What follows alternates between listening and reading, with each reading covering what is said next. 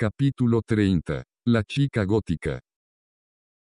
Sus demás compañeros ya se habían ido minutos antes cuando Staller, Hannah y Erin iban saliendo del salón de guerra. Alegremente platicaban sobre las vacaciones que empezarían al día siguiente, y aunque tendrían que continuar con la construcción de su robot, les emocionaba descansar un poco de sus pesadas clases. Después de asegurar la sólida y moderna puerta que protegía el lugar en donde construían su increíble robot, se encaminaron a la salida del laboratorio, topándose de frente con Kara Seig que venía entrando. Durante un brevísimo momento intercambiaron miradas con ella, pero sin decir nada siguieron avanzando. Espero que me toque pelear contra ustedes. Me encantaría hacerlos pedazos, les dijo Cara con un tono rudo y una risa burlona en el preciso instante en que se cruzaban. Sin responder a la provocación, ellos simplemente continuaron caminando y salieron hacia uno de los corredores. Vaya, tenías razón en lo que nos dijiste la otra vez, Hannah, Cara sí que se parece a Hugo Smith, y esa apariencia gótica que tiene me da un poco de miedo.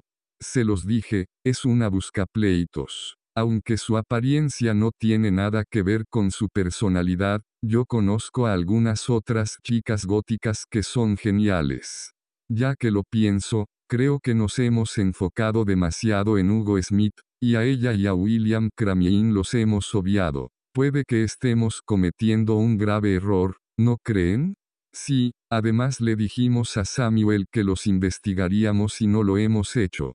Bueno, ahora que Samuel es profesor de Rosemary Robotics será más fácil indagar quién de ellos podría convertirse en Dan. De hecho deberíamos mencionarle el tema nuevamente, quizás él tenga información.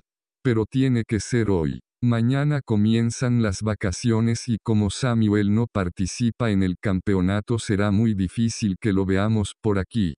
Es cierto. Vamos de una vez a buscarlo, les dijo Staller, encaminando sus pasos hacia su oficina.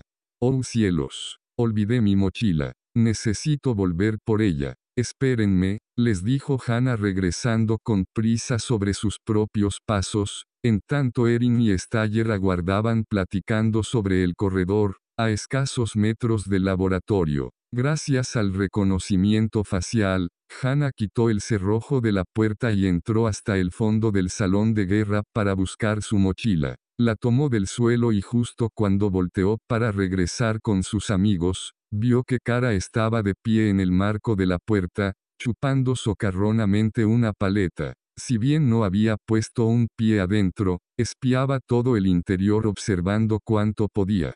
No puedes estar aquí, exclamó Hannah con indignación desde donde se hallaba. ¿Y quién me lo va a impedir? Tú, ja ja ja, no me hagas reír. Lo que haces es contra las reglas. No flaca, te equivocas. Yo no he cometido ninguna infracción, expresó con altanería, bajando la vista para corroborar que sus oscuros zapatos se encontraban a un par de centímetros de la entrada.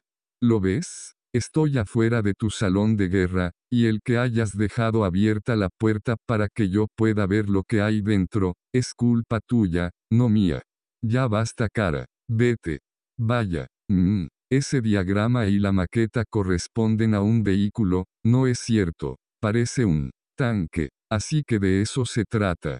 Ja ja ja, impresionante, pero no lo suficiente, dijo mientras seguía mirando con atención y detenimiento los diseños y piezas que había adentro.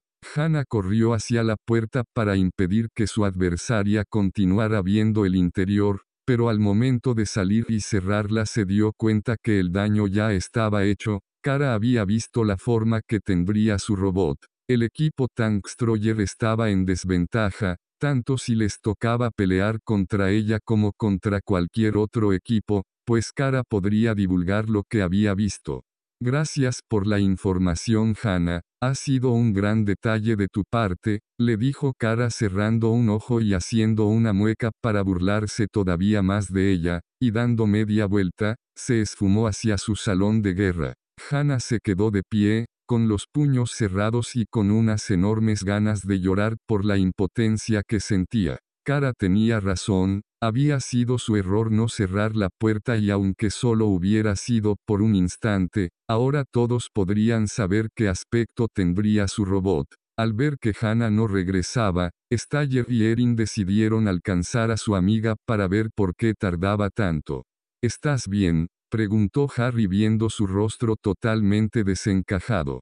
¿Qué ha pasado? Con un profundo suspiro y una voz temblorosa, Hannah les contó lo que había ocurrido, y mientras lo hacía, un par de lágrimas le salían de sus grandes ojos verdes. Erin la abrazó para consolarla y Harry le puso con delicadeza una mano sobre su hombro. No te sientas mal, ha sido un error. A cualquiera le pudo haber ocurrido.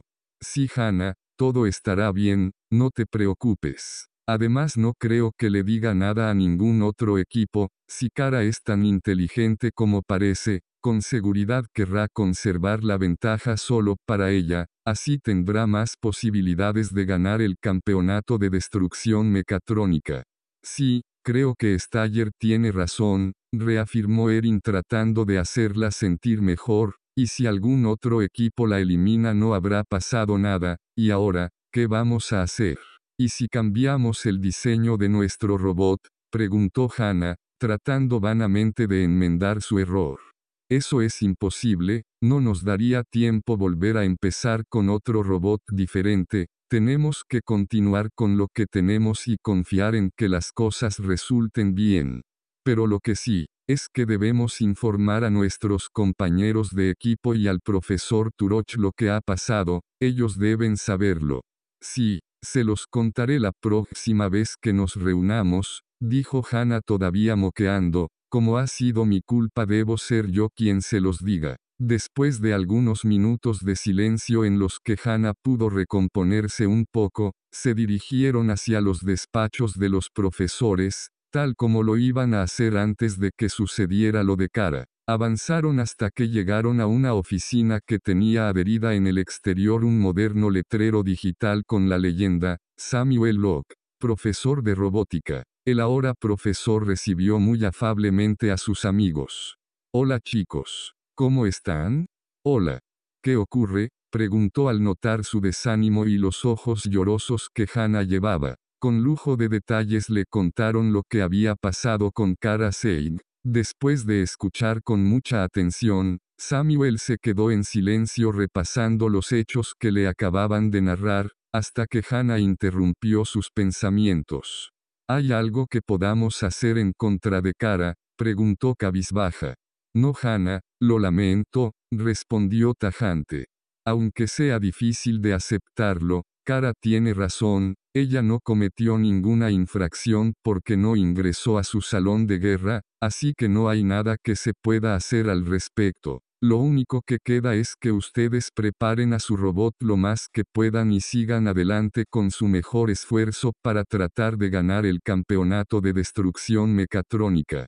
También venimos para hablar contigo sobre el hecho de que William Kramien y Kara Seig pudieran convertirse en Dan, intervino con rapidez Staller, sacando a relucir el tema de fondo por el cual iban a buscarlo, logrando así desviar la atención sobre las acciones de Kara. Por falta de tiempo y también por descuido, no lo hemos investigado. Queríamos preguntarte si tú has sabido algo. No chicos. Desafortunadamente yo también he estado muy ocupado con mi integración como profesor, poniéndome al día con los temarios y las clases, pero en las vacaciones tendré un poco más de tiempo y me concentraré en ello. Es fundamental que descubramos quién se convertirá en Dan. Creo que nosotros también utilizaremos el tiempo de vacaciones para investigar por nuestra cuenta, además, como estaremos trabajando con el profesor Peter Turoch, tal vez él pueda darnos alguna pista.